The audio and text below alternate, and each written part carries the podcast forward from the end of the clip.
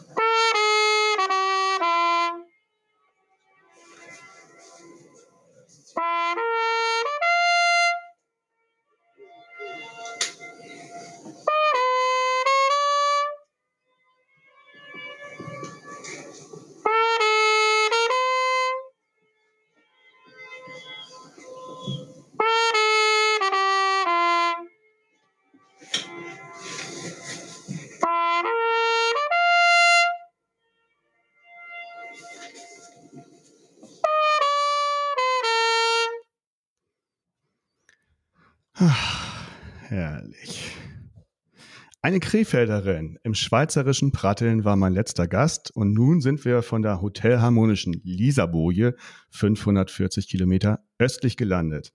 Hier wartet im Kempinski Hotel Berchtesgaden die Pia.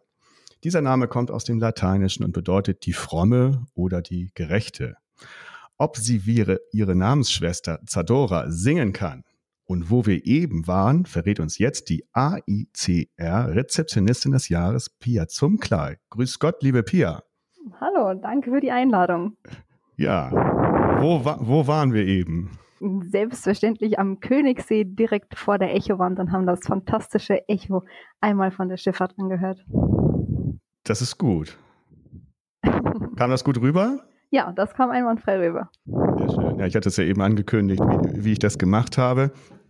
Und das haben wir im letzten Sommer aufgenommen, 2020. Äh, Im vorletzten Sommer, 2020, waren wir da äh, mit dem Wohnmobil am Campingplatz Grafenlehn. Schöne Grüße dorthin und haben die Schifffahrt gemacht natürlich. Und ja, es ist äh, immer wieder schön. Ich habe mich die ganze Zeit darauf gefreut, wenn ich mal einen Podcast jetzt in dieser Region habe, dass ich das mal einspielen kann. Und du hast es gleich erkannt, großartig. Äh, Namensschwester Zadora, sagt ihr dir was? Tatsächlich nicht, nein. Pia, Pia Zadora und die hat es den Welthit When the, When the Rain Begins to Fall gesungen. Äh, singen tust du nicht, aber Saxophon spielen. Genau, richtig. Okay, dann müsstest du das gleich, dann kannst du es ja nochmal üben. Ich schicke dir das mal rüber und dann übst du es mal und dann. Ich versuch's. Ich, ich, ich tue mein Bestes. ich mir das an. Aber ich weiß nicht, ob das so eine gute Idee ist. aber das machst du schon auch äh, Saxophon spielen, ne? Regelmäßig. Ja, Saxophon auf jeden Fall, aber das mit dem Singen äh, habe ich sehr bewusst eingelassen. okay, alles klar. Ja, Pia, wir haben gesagt, oder ich habe gesagt, AICR Gewinnerin, Rezeptionistin des Jahres. Da kommen wir später zu. Das wird natürlich ein großer Themenblock sein. Erstmal sagen wir mal, bist du geboren am 13.12.1996, ähm, hast dann aber erstmal Rechtsanwaltsfachangestellten gelernt mhm. und dann kam mal was ganz anderes. Dann wurdest du Juniorbotschafterin des Deutschen Bundestages und bist für ein Jahr nach Alaska gegangen. Wie ging denn das vonstatten? Da bin ich tatsächlich so ein bisschen reingestolpert in die Sache. Also ich hatte mich darauf beworben, aber auch irgendwie nicht so damit gerechnet, dass ich genommen werde. Ähm, es werden nur 75 Deutsche äh, für dieses Programm ausgewählt. Im Jahr? Ähm, mhm. Mhm. Und äh, habe mich natürlich dann sehr gefreut, als die Wahl auf mich fiel. Und in einem der Vorbereitungsseminare wurde eben gefragt, dass man, äh, wo man denn gerne hinplatziert werden möchte. Ähm, es wurde aber schon sehr explizit dazu gesagt, dass man zwar Wünsche angeben kann, aber sie normalerweise nicht berücksichtigt werden. Ah ja, ist Nachdem auch toll. Ich, genau. Aber nach, dann habe ich mir gedacht, na gut, ähm, ich bin nicht so der größte Sommerfan, also so mit der Hitze kann ich nicht ganz so gut umgehen. Da habe ich mir gedacht, ich liebe die Berge, ich liebe den Schnee. Hm, wo ist es am kältesten, habe ich gefragt, und was ist am weitesten weg?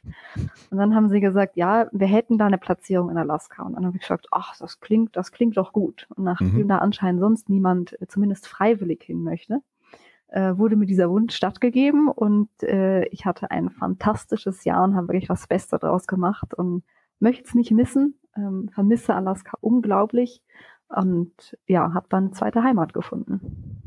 Warst du mal wieder da? Ja, ich habe immer noch Kontakt mit meinen Gasteltern, bei denen ich dort ein Jahr gelebt hatte. Ähm, die haben inzwischen Familie und sind im regen Austausch, skypen circa einmal im Monat ähm, und war auch äh, 2019 nochmal dort. Ähm, hat seinen Zauber nicht verloren. 7800 Kilometer entfernt und da warst du 19. No, das ist aber auch ein großer Schritt. Also wenn ich an meine, als ich 19 war, wenn ich daran denke, ich hätte mich das nicht getraut, ehrlich gesagt. Ich hing da noch irgendwie in anderen Sachen fest und äh, war ganz froh, dass ich dann hier, hier so, ja, meine Ruhe hatte sozusagen, weil davor war alles so ein bisschen bewegter. Und das hat dir aber nichts ausgemacht. Ich hatte da ehrlich gesagt nicht so drüber nachgedacht. Das war für mich so, ja, dann mache ich das wohl und irgendwie hört sich das cool an und mal sehen, was so kommt. Ähm, ich glaube, ich hatte es dann tatsächlich erst realisiert, als ich schon in Alaska war, mhm. wie weit es eigentlich weg ist und was für ein extrem anderer Lebensstil es auch ist. Aber ja gut, dann war ich schon da. Habe ich mir gedacht, ja, gut, jetzt bin ich schon da, jetzt äh, hilft es auch nichts mehr. ähm, und ja, habe dann, wie gesagt, das Beste draus gemacht und hatte dann auch nicht die Zeit, drüber nachzudenken. Ich habe so viel unternommen und bin viel gereist in der Zeit, ähm, habe noch gearbeitet und bin Teilzeit ins College gegangen. Also da blieb keine Zeit, sich jetzt groß Gedanken zu machen. Äh, das, ich habe es einfach gemacht. Ja, ja, das erinnert mich auch äh, an das, was später noch kommt. Das hast du auch einfach gemacht. Aber da kommen wir noch zu. ähm, du hast, ja, du hast ja alles mitgemacht. Du hast ja auch Elche ausgenommen, ne? Ja. Ähm, Weißkopfadler gesehen, also richtig Natur und hast dich auch um die Hauptdarsteller des größten Schlinde, Schlinde, ja genau, Schlittenhunde der Welt gekümmert. Ja, genau, das ist richtig. Was war das äh, Beeindruckendste in diesem Jahr in der Kälte für dich jetzt außerhalb dieser drei Sachen? Ich glaube, der Lebensstil, den ich dort erfahren habe. Ähm, diese Erfahrung mit unglaublich wenig zurechtzukommen. Mhm sich auch wirklich das Wichtigste zu beschränken und trotzdem unglaublich glücklich zu sein. Zum Beispiel Wasser war ein wichtiger Punkt. Ja. War nicht selbstverständlich, äh, fließendes Wasser zu haben. Und man hat sich sehr oft dreimal Gedanken gemacht, ob man jetzt wirklich den Wasserhahn aufdreht, ähm, weil schlussendlich muss man selber den Tank wieder befüllen. Mhm. Ähm, und so hat man eigentlich sehr, sehr viele Dinge überdacht ähm, sei es beim, beim Feuerholz, das man verbrannt hatte. Ich meine, du musst es irgendwann holen und schlagen und wieder ins Haus tragen. Ähm, man geht nicht verschwenderisch um mit den Sachen. Genauso mhm. wenig mit den Lebensmitteln. Man musste irgendwo das herbekommen. Natürlich hätte es einen Supermarkt gegeben, aber ähm, es war natürlich unglaublich teuer dort. Das musste ja auch erstmal alles nach Alaska gebracht werden. Mhm. Ähm, und man hat keinen Elch verschwendet, den man im Tiefkühlschrank hatte. Das gab's nicht. Und man hat immer das Beste draus gemacht. Und wenn man Montagabend äh, eigentlich keine Lust mehr hatte auf Kochen, hat man sich trotzdem Mühe gegeben, weil man wusste, wie viel Arbeit dahinter stand, mhm. dieses Stück Fleisch, so wie es jetzt war, überhaupt erstmal in die Pfanne zu bekommen. Ja, weil man das ja von A bis Z mitgemacht hat, ne? Ja. Und also auch, auch, auch mit gejagt? Ähm, gejagt tatsächlich nicht. Ähm, da war ich nicht so scharf drauf, aber alles, was ja. danach kam mit ähm, Ausnehmen etc., ähm, da schon. Ähm, und man lernt es wirklich zu schätzen. Es ist eine Heidenarbeit. Ja, und, und man holt es nicht einfach von der Supermarkttheke, sondern man sieht selber, wie es, wie pass, wie es passiert, ja, was, was, was gemacht werden muss, also ausnehmen und, und waschen und ja, das, also du weißt, was dahinter steckt und äh, ja, kann ich total nachvollziehen, dass man das dann noch mehr respektiert. Ja. Alles. Ähm, es gibt ja gegenseitige Vorurteile zwischen zum Beispiel Amerikanern und Deutschen. Was sind denn da die größten Vorurteile gegenseitig gewesen? Ach je, das ist eine schwierige Frage. Oh. Ähm, also ich glaube, ein, ein großes Vorurteil, ähm, was die Amerikaner gegenüber den Deutschen haben, ist, dass wir immer noch die Politik des Zweiten Weltkriegs führen. Also ich Ja. hatte unglaublich viele Begegnungen, ähm, die mich dann, ich würde es mal politisch inkorrekt begrüßt haben. Mhm. Ja. Ähm, Mhm. Und ich dann natürlich unglaublich schockiert war, weil ich mir gedacht habe, äh, wir sind die in der Zeit ste- stehen geblieben. Ja.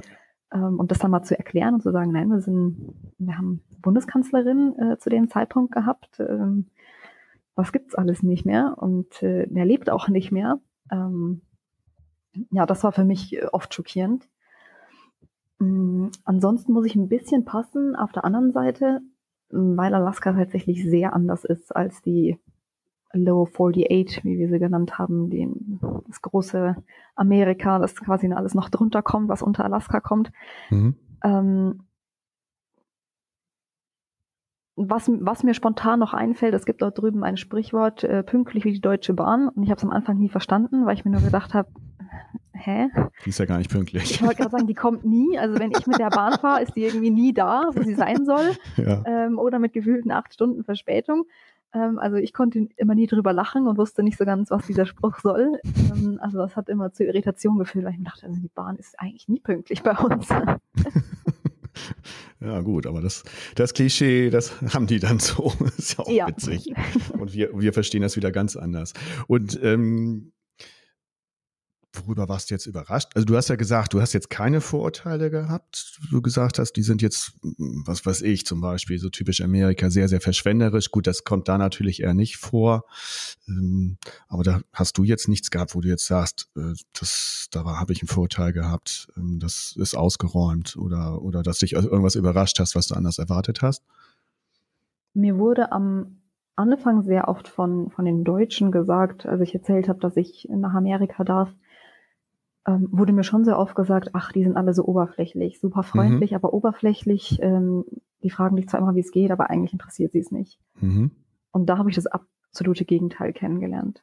Ähm, natürlich, wenn mich die Kassiererin gefragt hat, äh, wie es mir geht, äh, war es vielleicht nicht dem gleichen, wie geht's dir, ähm, zuzustellen, wie wenn meine Familie das gefragt hat. Aber in Deutschland fragt dich das ja nicht mal jemand. Also von daher, die haben eine unglaubliche Freundlichkeit, die mich so überzeugt hat und einfach so ein kleines Gespräch zu halten, sei es mit der Kassiererin im Supermarkt oder beim Tanken oder sonst irgendwo. Und das ist mir hier in Deutschland schon abgegangen. Also diese Freundlichkeit habe ich nicht als aufgesetzt erlebt, sondern Okay. wirklich herzlich. Das ist tatsächlich ein großes Klischee. Ja, das, ich war jetzt leider noch nicht da. Ist für mich auch noch mal ein großer Traum, USA mal zu bereisen, auf jeden Fall. Aber das ist auch das, was ich so gehört habe. Ne? Und das wurde auch teilweise bestätigt von den Leuten, die ich so kenne, die da waren und äh, teilweise auch nicht, von dir jetzt nicht. Aber okay, du hast es anders erlebt. Vielleicht ist es auch in Alaska noch ein bisschen anders, man weiß es nicht. Ne? Ja, das kann gut sein. Da ist vieles anders. Ja, wie, du, wie du schon sagst, da wird nichts verschwendet. Das geht, Nein. kann sich gar nicht erlauben. Ja, dann bist du zurückgekommen und hast dann noch die staatliche Berufsoberschule besucht, hast dein Abitur gemacht, richtig? Mhm, korrekt. Und dann ging's in die Hotellerie. Und Mhm. davon hatte ich bis dato jetzt nichts gesehen. Wie kam es denn dann dazu? Also dann ging es ins Kempinski Hotel Berchtesgaden. Und bist du dann, hast du deine Ausbildung gemacht? Nein, also im Hotelfach habe ich keine Ausbildung. Ähm, bin also Quereinsteiger. Okay. Ähm, ich hatte schon immer diesen Wunsch, in die Hotellerie zu gehen. Ähm, auch als ich die Realschule beendet hatte, war mein erster Wunsch, erst ins Hotelfach zu gehen. Aber mir wurde mit 16 da schon eher von abgeraten, weil natürlich die Hotellerie nicht gerade ähm, den besten Ausbildungsruf zugehört. Der Ähm, Klassiker, abraten, Eltern immer wieder ein Thema, ja. Genau. Ähm, ja, ich meine, im Nachhinein denke ich mir, vielleicht hatten sie recht. Ähm, ich weiß es nicht, aber es ist Schichtdienst, es ist äh, auch körperliche Arbeit. Ähm, wenn man durch alle Abteilung, Abteilungen ja einmal ähm, durchkommt, das ist natürlich eine, eine andere Art Ausbildung als die, die ich jetzt erfahren habe, äh, ganz klassisch im Büro zu sitzen.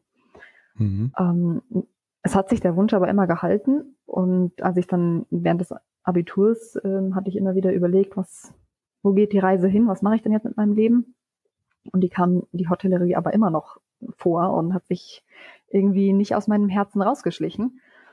Und da wurde mir dann wieder abgeraten, weil jeder gesagt hat, ja, jetzt hast du Abi gemacht, warum gehst du jetzt ins Hotel, studier doch irgendwas. Ähm, aber irgendwie, egal was ich mir dann angesehen habe zu studieren, dachte ich mir, was, was bin nicht ich, was kann ich nee. nicht. Ich bin Praktikerin. Ja, ja, ich bin praktisch veranlagt und mir hat die Schulzeit eigentlich gereicht, da diese zwei Jahre wieder ähm, am Schreibtisch zu sitzen, hatte ich auch die Nase voll dann. Mhm.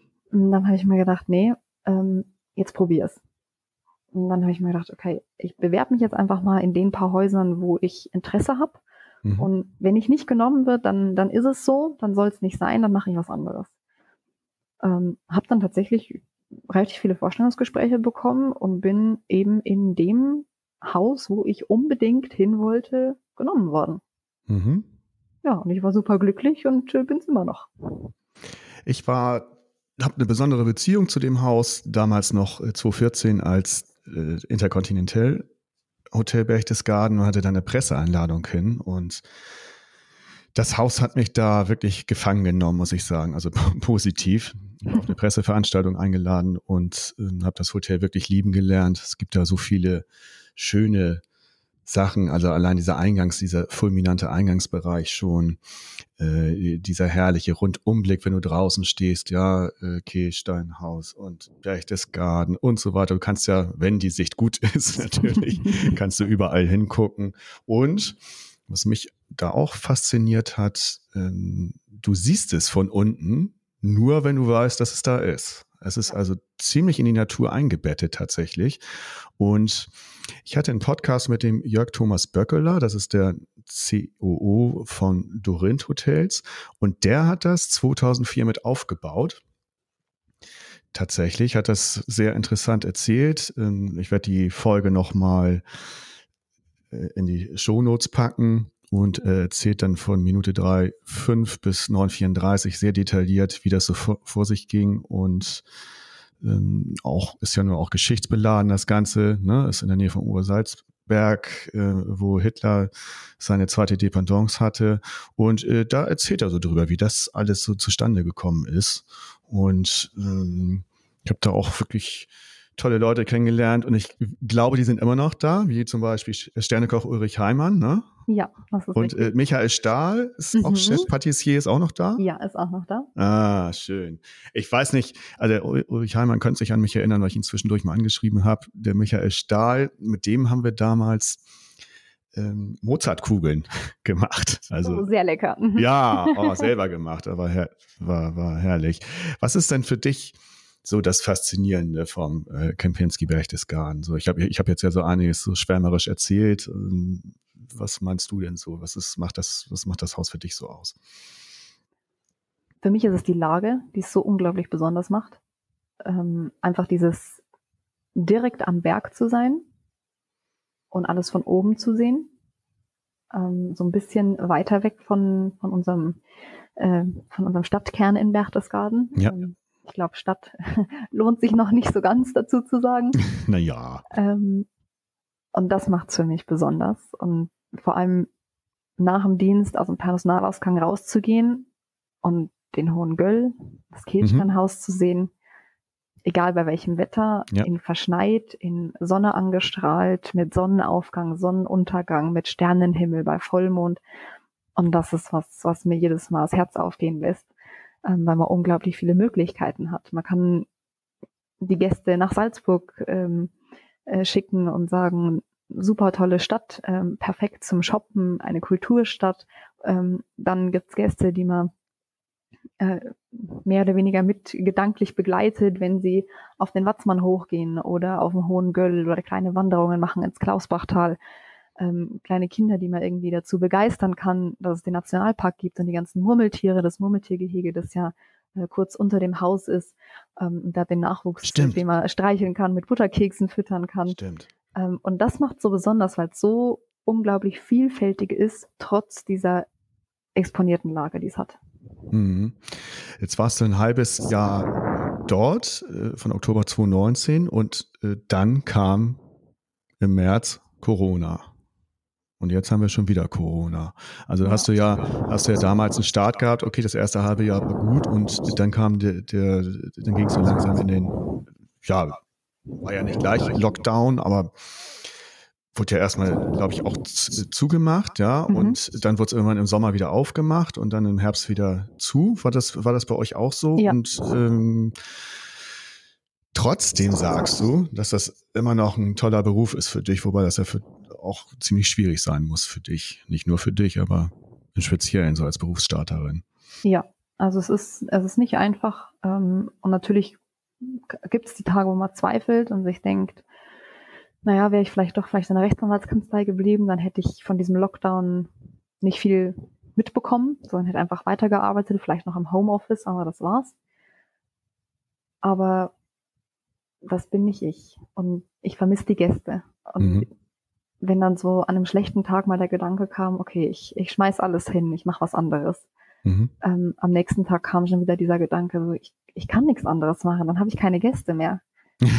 dann, wen mache ich denn glücklich den ganzen Tag? Mit wem, mit wem rede ich? Mit wem kommuniziere ich über Gott und die Welt und versuche, die Gäste kennenzulernen, glücklich zu machen, denen ähm, meine Leidenschaft am Berchtesgadener Land, ähm, an, den, an den Bergen mit denen zu teilen.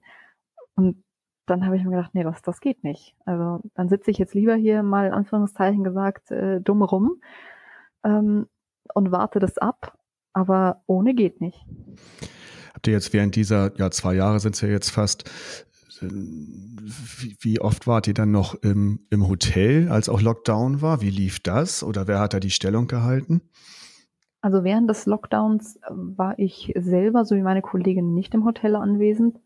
Äh, das wurde dann von den ähm, MODs, HODs gemacht, äh, mhm. genauso wie die Azubis, äh, die natürlich dort waren. Ähm, unter anderem wurden dann so Projekte gemacht mit Matratzenwechseln oder Lichter austauschen etc. Alles, was man halt unter normalem Regelbetrieb nur in erschwerten äh, Umständen äh, vollziehen kann.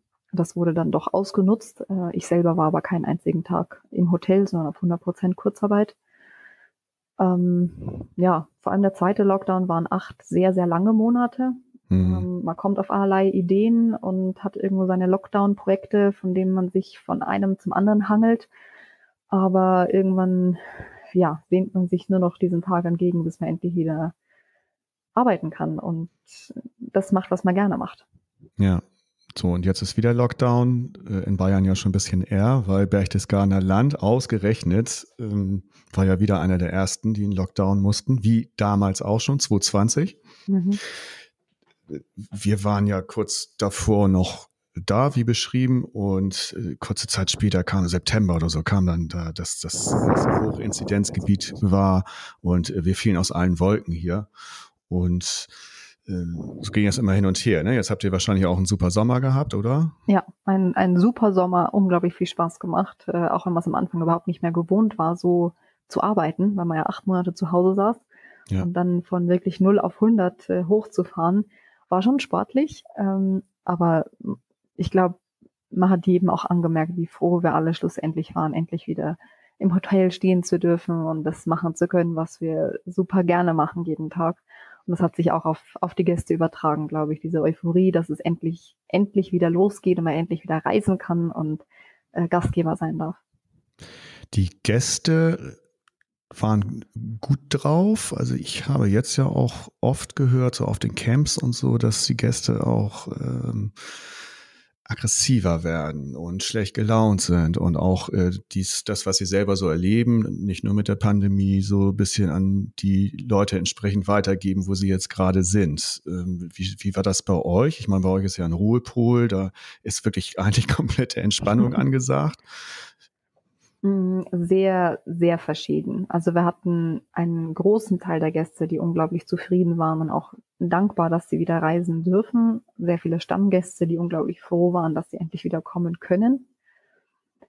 Aber natürlich hatten wir auch Gäste, die hochexplosiv waren. Mhm. Ähm, und ich hatte manchmal den Eindruck, dass es vielleicht unter anderen Umständen ein ganz normaler, glücklich zu machender Gast gewesen wäre, Ähm, aber oft hatte ich den Eindruck, dass bei den Gästen sich privat natürlich viel angesammelt hatte mit der Corona-Zeit mhm. und vielleicht beruflich oder im Privaten sie vielen hatten einstecken müssen und jetzt einfach nur noch zu uns kommen wollten und muss jedes alles perfekt sein, jedes Detail und wenn halt dann irgendwas nicht perfekt war, dann sind sie sofort komplett an die Decke gegangen. Mhm.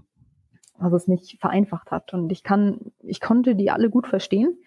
Ähm, es ist für niemanden eine leichte Zeit und man ist irgendwo an einer Stelle, wo man super gereizt ist und wo man einfach keinen Geduldsfaden mehr hat für irgendwas. Aber es hat es natürlich auch für uns an der Rezeption nicht unbedingt einfach gemacht. Aber die anderen Gäste, die sehr, sehr zufrieden waren und, und dankbar, die haben wirklich überwiegt. Mhm. Ein Glück. Ja, gut, dann ist das ja so ein bisschen bestätigt, das Ganze. Ich hatte ja gedacht, oder man hat ja viel darüber diskutiert, wie sieht das danach aus? Ist jetzt Solidarität mehr da? Sind die Leute ruhiger? Halten wir alle mehr zusammen? Und ich habe damals schon gesagt, na, das kann ich mir jetzt ja vorstellen, aber nachher nicht mehr so richtig. Und leider deutet sich das jetzt so ein bisschen an, auch in unserer Branche. Wobei du sagst ja überwiegend ist das alles noch, alles noch prima. Aber äh, bin gespannt. Ähm, jetzt bis zum 16. habt ihr erstmal zu, ne? Mhm. 16. Dezember.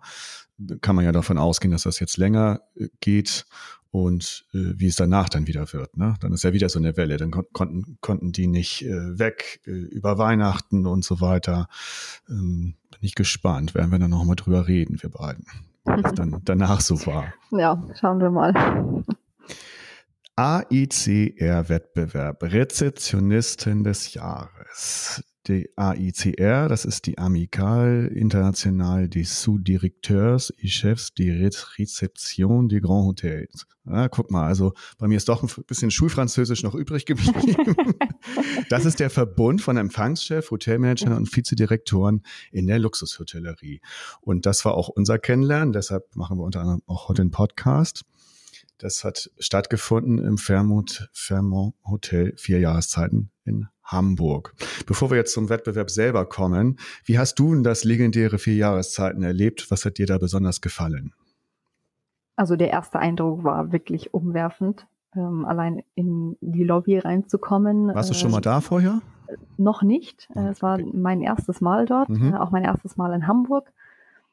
Ähm, und ich war wirklich äh, sehr sehr überrascht und erstaunt und irgendwie ja von den Eindrücken ein bisschen überflutet. Ähm, super gut gleich gefallen. Ähm, die Rezeption, äh, da der Empfangsbereich ist wirklich sehr, sehr schick. Ähm, und auch was so, was ich dann so entdeckt habe in, in dem Hotel mit den, mit den Aufzügen, mit diesen Türen, mit diesen äh, ein bisschen altmodischeren äh, und auch im Zimmer, wie alles eingerichtet war von der ähm, von den Stoffen, von den Möbeln. Und es war alles so ja dieses typische Grand Hotel, aber sehr schick und sehr modern angehaucht. So hat, hat es ich empfunden. Es war wirklich ja ein, ein sehr, sehr tolles Haus. Geschlafen hatte ich bis dahin dort auch noch nicht, aber war dann halt im Kaminzimmer und mal einen Kaffee trinken. Ähm, ich sehe das genauso wie du. Die Verbindung zwischen Moderne und Tradition ist, glaube ich, eines der herausstechenden Merkmale dieses Hauses. Und die Liebe zum Detail. Das ist, ist mir besonders aufgefallen, das hast du auch schon angedeutet eben. Äh, ich glaube, man könnte da drei Monate durchgehen, durch jedes durch jede Räumlichkeit und man würde immer noch nicht alles gesehen haben. Äh, also ja, diese, diese, die, diese, diese Liebe zum Detail, ähm, wo wir dann unseren Wettbewerb hatten und man auf Klo gegangen ist, äh, dann guckte man auf so ein Bild von äh, James Bond Feuerball, ähm, ne, alten James Bond. Ähm, bist du dann, bist du dann äh, in den ersten Stock gegangen, wo ich genächtigt habe, war da so ein Modell vom vier Jahreszeiten. Äh, viele alte Sachen hingen da auch noch, die früher benutzt wurden. Ähm, und du hast die Zimmerschlüssel waren ja auch so zwischen modern und alt, ne? Zwischen, ja. Ja, äh, äh, die hast du richtig reingesteckt schon, aber da war auch so ein, musstest du so das, das anfassen und dann gab es einen Klick und dann ging das erst auf. Ja. Ne? Und also das sehe ich ganz genauso. Das äh, fand ich auch sehr faszinierend und ja, da hatte Ingo Peters, der gute Direktor, mit seiner Frau äh, in den letzten 25 Jahren einiges gerissen. Das muss man schon sagen. Echt toll. Und was mir auch aufgefallen ist, beim Frühstück, das Personal. Äh, ich saß da ja mit einigen zusammen und hat man sich unterhalten und ich habe dann irgendwann mal geguckt, wie viel Personal da rumläuft. Und das ist mir vorher gar nicht aufgefallen. Also es war unheimlich viel Personal und die hast du aber gar nicht bemerkt. Ähm, das ist natürlich auch das Wesen eines äh, Grand Hotels, eines Luxushotels, aber hier ist mir das ganz besonders aufgefallen. Ja, das stimmt. So, unser Wettbewerb. Rezeptionistin des Jahres. Wie, oder Rezeptionist des Jahres. Wie, wie ging das vonstatten? Für mich war es, oder für hotelier.de allgemein war es das erste Mal, dass wir als Jurymitglied teilnehmen durften. Das war schon mal eine große Ehre. Und ähm, es waren grundsätzlich zehn Finalisten waren dabei, ne, von den Mitglieds, von Mitgliedshotels. Mhm. Und ja, erzähl du mal ein bisschen. Was, äh, wie ging das so für dich vonstatten, das Ganze? Ich hatte tatsächlich erst ein paar Tage davor, vor äh, Einsendeschluss, eine E-Mail e bekommen von unserer Trainingsmanagerin, ähm, ob man da nicht Lust hätte mitzumachen. Und äh, ich weiß nicht, warum ich diese erste E-Mail hm, nicht realisiert hatte. Ich weiß nicht, ob ich die aus Versehen gelöscht hatte oder ich keine Ahnung, wo die hin ist. Mhm. Auf jeden Fall bei dieser Erinnerungsmail dachte ich mir dann, war alles ein bisschen kurzfristig, aber ach, was soll's, ich, ich mache das jetzt mal. so typisch Pia, würde ich sagen. ja. Und äh, ja, dann habe ich da diesen Lebenslauf geschrieben und dieses Bewerbungsvideo gemacht und das alles äh, eingeschickt ähm, so ein bisschen kurz vor knapp natürlich ähm, ja. und äh, war auch dort mit der Technik von diesem Video, äh, diesem Videodreh zu machen alleine. Äh, hat mich äh, persönlich so ein bisschen an meine Grenzen gebracht, weil ich mhm. davor nicht so die Erfahrung drin hatte. Aber ich war unglaublich stolz, als das dann alles äh, erfolgreich versendet wurde. Mhm. Dann habe ich mir gedacht, na gut, das wird jetzt bestimmt ein bisschen dauern, bis da eine Entscheidung fällt. Äh, da lehne ich mich mal entspannt zurück und mal gucken, was kommt. Und umso überraschter war ich dann, als ein paar Tage später schon in meinem Postfach äh, die E-Mail drin war mit herzlichen Glückwunsch, Sie sind unter den besten zehn in Deutschland. Ähm, da habe ich, äh, ich habe diese E-Mail gelesen und dachte mir dann nur so, ach, ist ja nett. irgendwie. Mach ich mal mit. Ja, dann äh, mehr kam da irgendwie noch gar nicht, weil ich es überhaupt nicht äh, realisiert hatte, was das jetzt alles heißt, was das bedeutet. Und ja, ich habe dann da meiner äh, FOM Bescheid gegeben und äh, auch unserer Trainingsmanagerin ähm, eben diese E-Mail geschrieben, dass ich da jetzt wohl ins Finale gekommen bin. Mhm. Ja, und äh, ja, hatte ich mich so ein bisschen darauf eingestellt, wie ich dann nach Hamburg komme und habe ja dann in Berlin noch einen Zwischenstopp gemacht, weil es mir sonst mit der Fahrt im Auto etwas zu lang geworden wäre. Ja. Ähm, ja, und dann bin ich da einfach mal, mal hochgefahren und dachte mir mal sehen, was, was ich da so für Leute treffe und äh, wie das da alles so abläuft.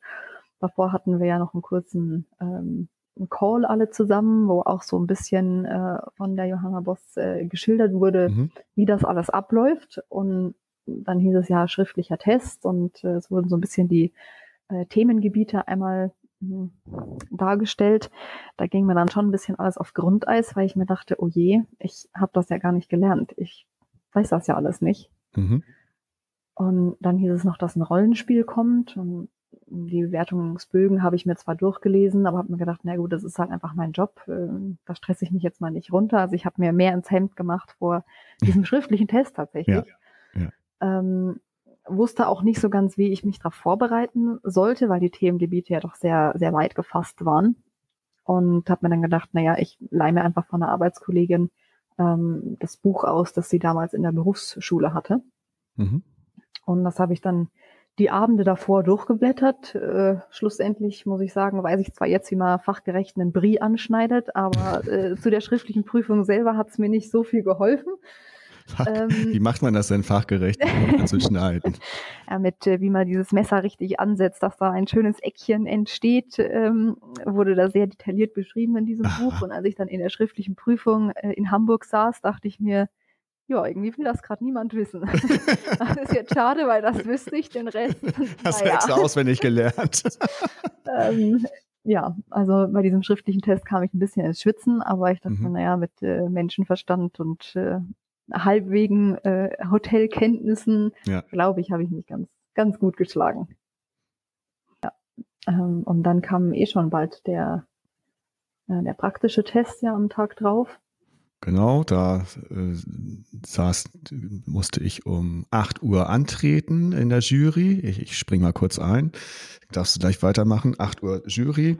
Dann haben wir eine Stunde ausprobiert. Also wir saßen da und die, die Rollenspieler, es gab also drei Rollenspiele und die Rollenspieler, das haben sie dann immer mal äh, ja, in die Praxis umgesetzt und dann haben gesagt, nee, müssen wir so, müssen wir das Pult noch, das war ja so ein bewegliches äh, Front Office Pult, äh, müssen wir so und so stellen.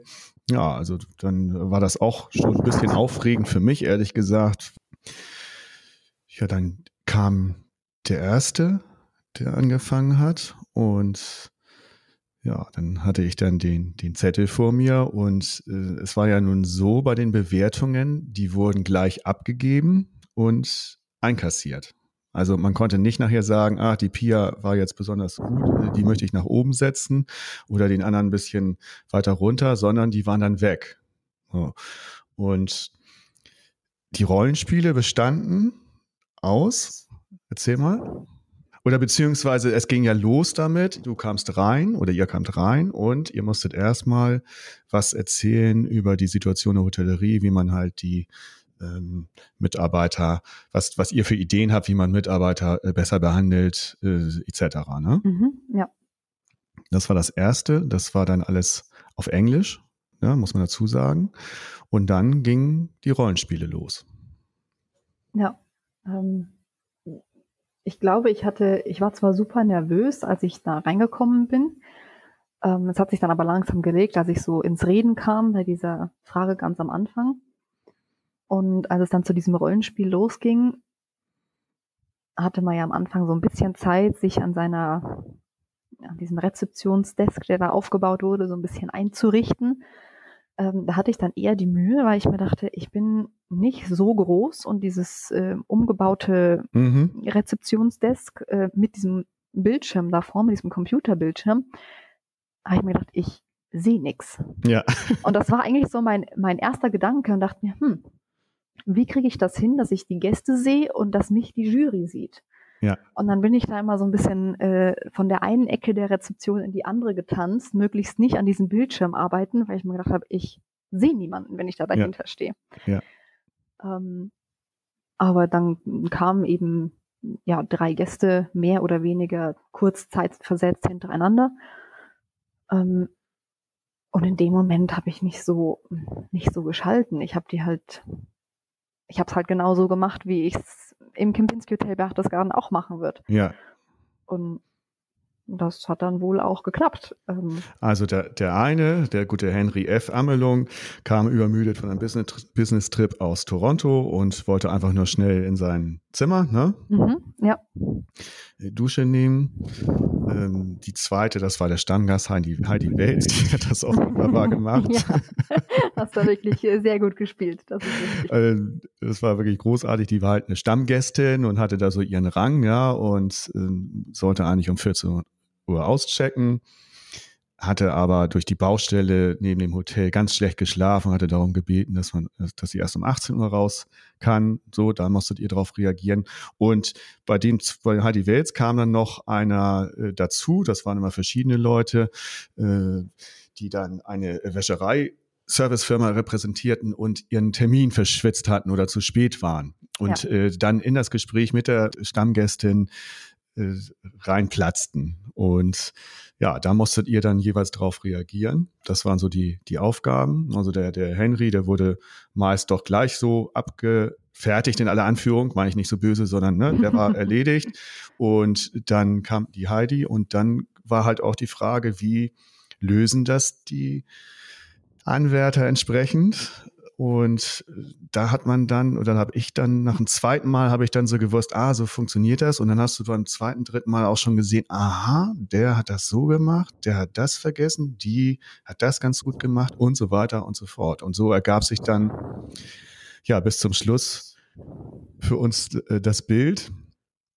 Und die zwei, die, die vorne waren, ja, die äh, waren, glaube ich, also du warst, warst ganz vorne und ich glaube schon, dass das auch so, so gerechtfertigt war, wenn ich jetzt auch gesehen habe, was die Jury so gesagt hat. Wir haben uns danach besprochen. Ja, jeder hat so für sich entschieden natürlich, aber man hat sich so besprochen und äh, da war ja alles geboten, da waren ja auch Dramen. Ne? Also das äh, muss man auch sagen. Also man hat da alles geboten bekommen, Nervosität. Und bei dir war es halt so, Pia, ähm, ja, so bist ja eher so, so auf den ersten Blick zumindest eher so ein bisschen zurückhaltend alles, aber du hast das dann wirklich so souverän gemacht in allen Facetten. Also auch wenn ich das jetzt im Nachhinein sehe, ne? Also du warst ja mittendrin dran und das war einfach super gemacht. Von daher, ja, war das, äh, also keiner ist da abgefallen, überhaupt nicht. Alle haben das äh, super gemacht, also gut bis super gemacht, das muss man auch sagen. Also gerade auch die, die Dramen, ähm, die haben sich dann nochmal gefangen, das fand ich wirklich am faszinierendsten. Äh, der Druck, da sitzen sieben Leute vor dir, ja, dann sind dann noch zwei, drei Leute, die dann auch das Rollenspiel machen. Also das war schon nicht ohne. Und äh, das wusstet ihr jetzt auch nicht unbedingt, dass, dass die jetzt alle so geballt vor euch sitzen. Das, das ist, auch, ist dann auch nicht so einfach. Da muss man auch erstmal, glaube ich, durchschnaufen und aber das hast du dann verdientermaßen gewonnen, muss ich sagen. Und was hat das jetzt für dich so äh, gemacht im Nachhinein? Wie, wie fühlt sich das an? Was ist so auf dich zugekommen? Wie lebt sich's damit? Also im ersten Moment war ich äh, völlig überfordert. Ähm, ich hatte überhaupt nicht damit gerechnet. Ähm, und es hat wirklich lang gedauert, bis ich das, bis es bei mir irgendwo angekommen ist. Ähm, auch als ich dann wieder im, im Hotel zurück war, so meinen ersten Arbeitstag danach, das war,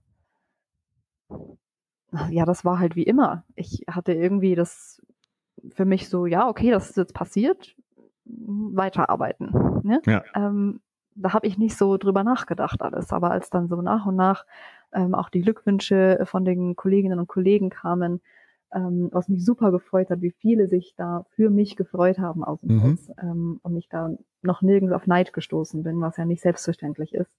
Ähm, das hat mich wirklich super gefreut. Das war wirklich eines der, der schönsten Sachen, die ich jetzt so bislang äh, für mich mitgenommen habe dadurch. Mhm. Ähm, und auch als erst so die, die Stammgäste dann plötzlich auf mich zugekommen sind und gesagt haben, ach, wir haben das gelesen, herzlichen Glückwunsch. Ah, echt? Das haben die mitbekommen, okay. Ja, und, und das hat, da kam das dann erst so langsam bei mir an, was das jetzt gerade für Kreise zieht. Mhm. Ähm, und auch so auf, auf dem LinkedIn-Account äh, etc., wo man dann plötzlich äh, angeschrieben wurde von verschiedenen ähm, Bereichen aus den verschiedensten Hotels weltweit. Das ich hatte das am Anfang einfach nicht. Ich hatte nicht Nee, nee, ich weiß. Hatten wir, hatten wir noch drüber. Ja, und, und LinkedIn warst du ja auch nicht so genau, äh, aktiv äh, und das hat sich jetzt, glaube ich, ein bisschen geändert. Ja, das hat sich inzwischen geändert, aber ähm, ja, es ist, es ist, es ist einfach unglaublich schön. Und jetzt, wo ich so langsam das äh, realisiert habe, ähm, bin ich super stolz, das geschafft zu haben, dass ich jetzt meinen Berufsstand präsentieren darf, äh, mhm. äh, vor allem auch im Kempinski Hotel in Berchtesgaden äh, weil es für mich einfach ein, ein unglaublich toller Arbeitsplatz ist. Ähm, und langsam, wenn ich das jetzt so verarbeite, bin ich äh, ja sehr euphorisch, äh, stolz und glücklich damit, dass ich das so ähm, machen darf und kann. Ähm, ja, aber ich hatte das kurz danach noch überhaupt nicht überrissen, glaube ich. So, und äh, was kommt jetzt noch aufgrund dieses Sieges?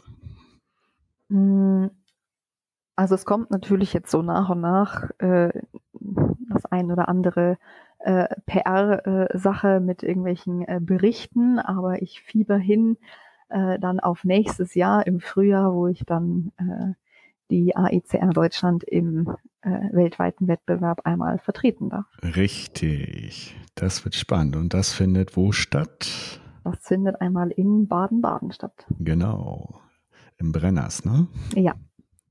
Ja, das wird natürlich auch spannend.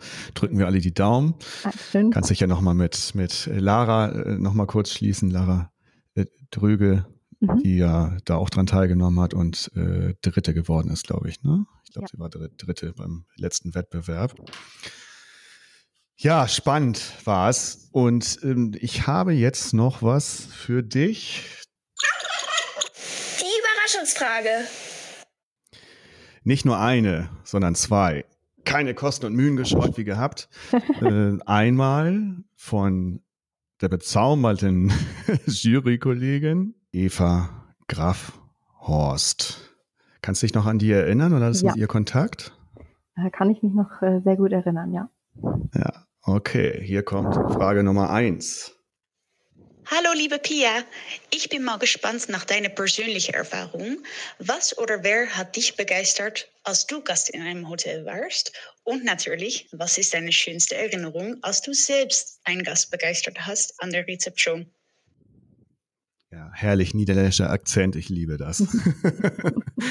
also mit ihr hat's auch richtig viel Spaß gebracht. Ja, da hat sie sich bereit erklärt, dir diese Frage zu stellen. Also ich glaube, ich fange mal mit der zweiten Frage an. Mhm. Ähm, die schönsten Erlebnisse, die ich bislang mit Gästen hatten, waren tatsächlich, wenn kleine Kinder dabei waren, die man begeistern kann. Ähm, da hat die Mama bei uns im Hotel angerufen, sie waren auf einem Ausflug und der Sohn ist äh, gestürzt und hat sich leider an den, den Kopf aufgeschlagen mit einer Platzwunde und ähm, kannten sich auch natürlich nicht so gut in Berchtesgaden aus und haben dann um Hilfe gebeten, welcher Arzt jetzt zu empfehlen ist, etc. Nachdem es natürlich an einem Sonntag war äh, und kein äh, Kinderarzt ähm, zu erreichen war, haben wir sie dann ins Krankenhaus äh, in Berchtesgaden einmal ähm, geschickt äh, mit Wegbeschreibung etc. Und äh, die war sehr dankbar, dass sie dort einmal Unterstützung bekommen hat. Mhm. Und ich hatte dann gebeten, dass sie kurze Rückmeldung gibt, äh, ob das Kind im Krankenhaus äh, bleiben muss, wie schlimm es ist oder ob sie wieder zurück zum Hotel kommen äh, können. Ja. Und sie hatte mich dann auch informiert direkt danach und meinte, nein, es äh, wurde geklebt und es passt alles und sie können zurück ins Hotel. Und äh, dann habe ich eine äh, Urkunde gemalt, äh, mit einer eine Tapferkeitsurkunde für Oh, den. Kleinen, ähm, der ja doch die Zähne zusammengebissen hat da während äh, der Behandlung. Und äh, unser kleines Stoffmurmeltier, Herr Murmi, hat ihn dann begrüßt äh, mit einem Gutschein für eine große, für einen großen Becher Erdbeereis. Und äh, da war er natürlich mehr als glücklich und äh, so strahlende Kinderaugen, die spornen an, dass man solche Momente wieder macht. Äh, das gibt einem unglaublich viel, vor allem die Eltern, die dann dankbar sind. Ja. Äh, denen haben wir dann noch äh, eine Flasche Sekt aufs Zimmer geschickt, dass auch ein bisschen für sie die Nerven wieder runterkommen und Ja. meinen Tag doch noch irgendwie schön abschließen kann.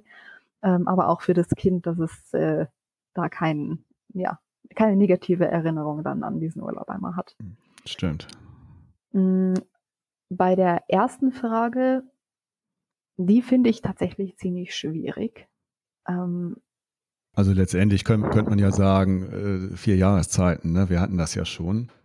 ja, ich glaube, da habe ich mich tatsächlich am meisten gefreut, als ich in dieses Zimmer gekommen bin und zum ersten Mal für mich ein Treatment und eine handgeschriebene Karte da war. Ja, weil ich ja sonst immer auf der anderen Seite stehe Stimmt. und das für die Gäste mache und das aber selber noch nie bekommen habe. Und wenn man dann da steht und sich denkt, boah, ist das lieb, so eine handgeschriebene Karte zu bekommen und so ein wunderschönes Treatment dazu, diese kleinen Pralinen, die da auf Mm. diesem Teller äh, hindekoriert waren und das Ja. hat irgendwie so, da hat man sich so gewertschätzt gefühlt. Das war so richtig, ach, so müssen sich also meine Gäste fühlen, wenn ich das für die mache. Und irgendwie war das, äh, war das toll, mal auf der anderen Seite zu stehen. cool. Lara hat ja auch geschrieben, ne? Ja, genau. Ja, ja, ja, sehr schön. Also was, was ich da ja am meisten bewundere, gut, der Text war prima, aber ähm, die Handschrift.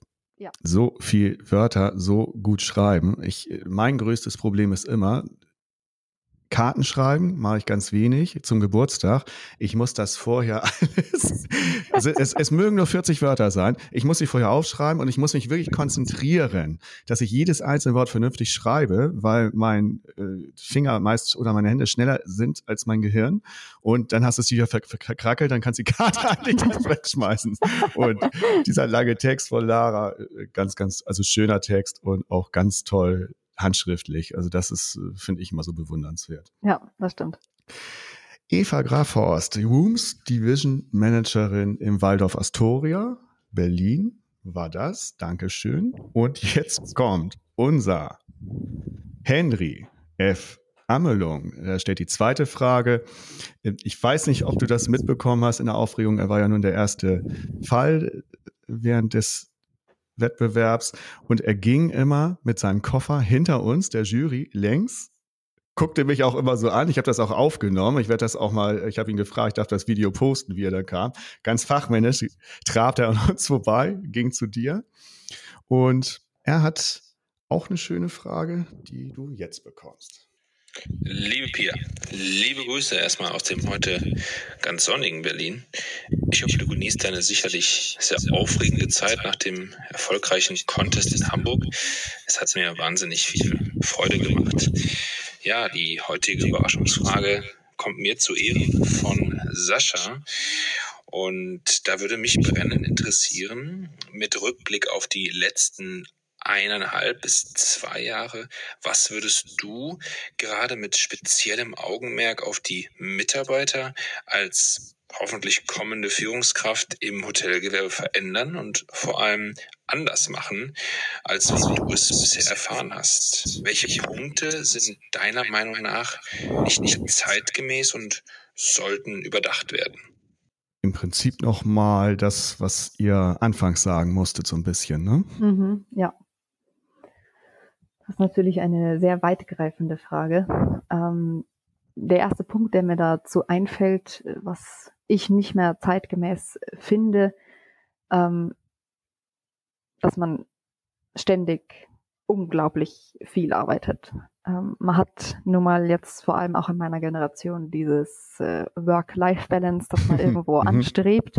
Mhm. Und die Hotellerie ist und wird auch nie ein Beruf sein, der einen 9-to-5-Job bringt. Ähm, und es wird auch nie ein Beruf sein, wo man Punkt 16 Uhr seinen Stift fallen lässt weil ich nicht zu dem Gast sagen kann, ja, 16 Uhr, tut mir leid, Sie müssen es leider selber weiter einchecken. Ich habe jetzt Feierabend. Das, Wir sind ja nicht äh, in einer Behörde. Äh, ja, das, das wird nie passieren. Ähm, das, das ist mir bewusst und das ist auch gut so. Ähm, und es ist auch völlig in Ordnung, mal länger zu bleiben oder mal zehn Tage Schichten zu haben. Das ist, äh, das ist normal. Das ist halt so in, in diesem Betrieb, ähm, in der Branche. Ähm, aber es sollte gewertschätzt werden. Und einfach mal dann auch von der Vorgesetzten ähm, oder der Kollegin zu hören, danke, dass du länger geblieben bist. Ja. Das muss gar nicht, muss gar nicht viel sein, ne? Ja, also das reicht manchmal ein, schon. Es reicht ein Danke, aber das mhm. sollte sich, finde ich, in allen Abteilungen ändern. Mhm. Dass es keine Selbstverständlichkeit ist, dass natürlich jeder länger bleibt, sondern dass man Danke sagt. Und das zu wertschätzen weiß. Oder auch mal fragt, ist es für dich in Ordnung, wenn du heute noch eine Stunde länger bleibst, dass wir das fertig mhm. machen? Mhm. Man würde ja nie Nein sagen. Es ist keiner dabei, vor allem bei nee. unserem Team, der jetzt sagen würde, nee, ich jetzt keine Lust oder so. Äh, das, das kommt ja nicht vor. Aber einfach zu zeigen, dass man das wertschätzt, dass diese Freizeit, die einem da ja gerade in Arbeitszeit umgewandelt wurde, ähm, dass man das schon sieht. Das würde ich auf jeden Fall ändern. Und ich würde versuchen, den Ruf der verschiedenen Positionen im Hotelleriebereich nach außen zu ändern, weil es oftmals so belächelt wird, ach ja, das ist ja nur ein Kellner oder ach der, der mhm. putzt ja nur die Zimmer oder ja, der kocht ja nur oder die macht ja nur den Check-in oder die sagt ja nur, was es für eine Wanderung hier gibt, die toll ist. Mhm. Aber das ist kein nur. Das ist wie ein Zahnrad. Das muss alles funktionieren. Und ich kann noch so eine gute Rezeptionistin sein. Wenn das im Housekeeping nicht läuft, dann passt es trotzdem nicht. Das muss alles rund laufen und man muss jede Abteilung wertschätzen und sollte auch von, von außen mehr wertgeschätzt werden, weil wenn einer fehlt und sei es der Spüler, den der Gast nie zu Gesicht bekommt, dann hakt der Ablauf. Dann funktioniert es nicht. Ja. Also ist jeder unglaublich wichtig und jeder gibt jeden Tag aufs Neue sein Bestes, um den Gast einen perfekten Aufenthalt zu kreieren, ohne dass es der Gast mitbekommt, wenn zum mhm. Beispiel jemand krank ist und man eigentlich irgendwo nicht mehr weiß, wie viel Hände man noch braucht, um die Arbeit zu bewältigen. Oder wenn man selber vielleicht einen schlechten Tag hat ähm, und es natürlich nicht dem Gast zeigt. Und das ist was, was nicht gesehen wird und das würde ich gerne ändern wollen, dass viel mehr Leute das respektieren und zu schätzen wissen. Ja, genau, richtig. Gerade im Hinblick auf den immer größer werdenden Personalmangel. Wir wollen ja alle gerne essen gehen, wir wollen unser Bierchen trinken, unser Wein, wir wollen gerne schön übernachten und dafür muss alles stimmen. Und wenn wir die als Gast, die dort Arbeitenden äh, schlecht behandeln oder nicht wertschätzen, dann gehen die auch noch. Und von daher ähm, absolut richtig und total unterstützenswert, was du da gesagt hast. Und Henry F. Amelung, Front Office Supervisor im Ritz-Carlton Berlin, hat diese Frage beantwortet bekommen. Und liebe Pia, du darfst mir jetzt nochmal erzählen, was dich die letzte Zeit gefreut hat. Mich hat sehr viel in letzter Zeit gefreut. Äh, zum einen natürlich, dass es hm, ein beruflicher Erfolg äh, ich verzeichnen konnte, dass ich in dem bestätigt wurde, was ich mache ähm, mhm. und wofür mein Herz schlägt. Und auch privat, dass ich äh, mehr Zeit ein bisschen mit meiner Familie, meinem Freund bringen, verbringen konnte, die mich sehr unterstützt haben in all dem, was ich bislang gemacht habe. Mhm. Wir hatten fantastisches Bergwetter noch im Oktober und nochmal auf die Berge zu können und einfach den Kopf frei zu kriegen. Und es war unglaublich schön, nach diesem äh, Erfolg in Hamburg nochmal auf einem Berg zu können und da alleine auf dem Gipfel zu sitzen, nach unten zu sehen und sich einfach so zu freuen, weil es geklappt hat und weil einfach ein beruflich erfolgreiches äh, Jahr war bisher. Mhm. Sehr schön. Auf welchem Berg warst du denn da? Auf meinem Lieblingsberg der Kneifelspitze. Okay. Warst du schon mal am, am Fundensee? Selbstverständlich. Ja, auch mal. Ich dachte, ich kann da mal, kann da mal ein bisschen triumphieren. Also das hatte ich ja auch gemacht. Zum Fundensee hoch im Kerlinger Haus geschlafen. Ja. Ähm, das muss man sich mal so vorstellen, wenn man dann bis San Bartolomé mit einem Schiffchen, Elektroschiffchen und äh, wo, ne, wo dann zwischendurch, haben wir am Anfang gehört, was da passiert, ne, das mhm, Echo. Genau. So, und dann gehst du da hoch, gehst durch, durch so eine kleine Saugasse, 32 Serpentin, 600 Kilometer Distanz, 300 Höhenmeter überwinden, also das ist dann schon für so ein Flachland-Tiroler nicht schlecht. ja, und dann ab zum Fundensee, dem kältesten Ort von Deutschland. Ähm, warst du da schon öfter? Oder gehst du da mal gerne spaz äh, na, spazieren, nicht wandern? Ähm, also direkt am Fundensee, die Tour zum Kerlinger Haus äh, habe ich bislang einmal erst gemacht. Mhm. Ähm, ansonsten bin ich so im, im ganzen Berchtesgadener Land unterwegs. Ähm, aber tatsächlich eben am liebsten auf die Kneifelspitze. Ähm, vor allem nach der Arbeit ist so eine schöne Feierabendtour noch, äh, wo man nicht nur den, wie ich finde, besten Blick auf den Watzmann und äh, Berchtesgaden hat, sondern mhm. eben auch das Hotel noch sieht. Ja. Und da dann zu sitzen und zu sagen, so, und jetzt ist Feierabend und heute habe ich äh, Gäste glücklich gemacht, einen guten Job gemacht, mit meinen Kollegen verstanden, gelacht, äh, das gemacht, was ich gerne mache und jetzt habe ich, sitze ich hier und genieße den Ausblick und ähm, ja, dann geht es dann gut. Ich wünsche dir, Pia, dass du das bald wieder machen kannst in einem ganzjährig geöffneten Kempinski Berchtesgaden. Danke dir sehr für die Einblicke hast du super gemacht. Ich habe mich ein, zweimal verhaspelt, aber das ist okay. Und äh, hat sehr viel Spaß gebracht. Und ja, vielleicht machen wir mal wieder ein. Und wenn wir wieder in Berchtesgaden unten sind, dann zeigst du uns mal deinen Lieblingsberg. Auf jeden Fall. Ich bedanke mich ganz herzlich für die Einladung. Hat wirklich sehr viel Spaß gemacht. Und dann bis bald in Berchtesgaden. Alles klar. Bis dann. Tschüss. Bis dahin. Tschüss. Der Hotelier.de Podcast. Mehrwertwissen für die Hotellerie und Gastronomie. Keine weitere Ausgabe verpassen. Und jetzt auf www.hotelier.de slash podcast abonnieren.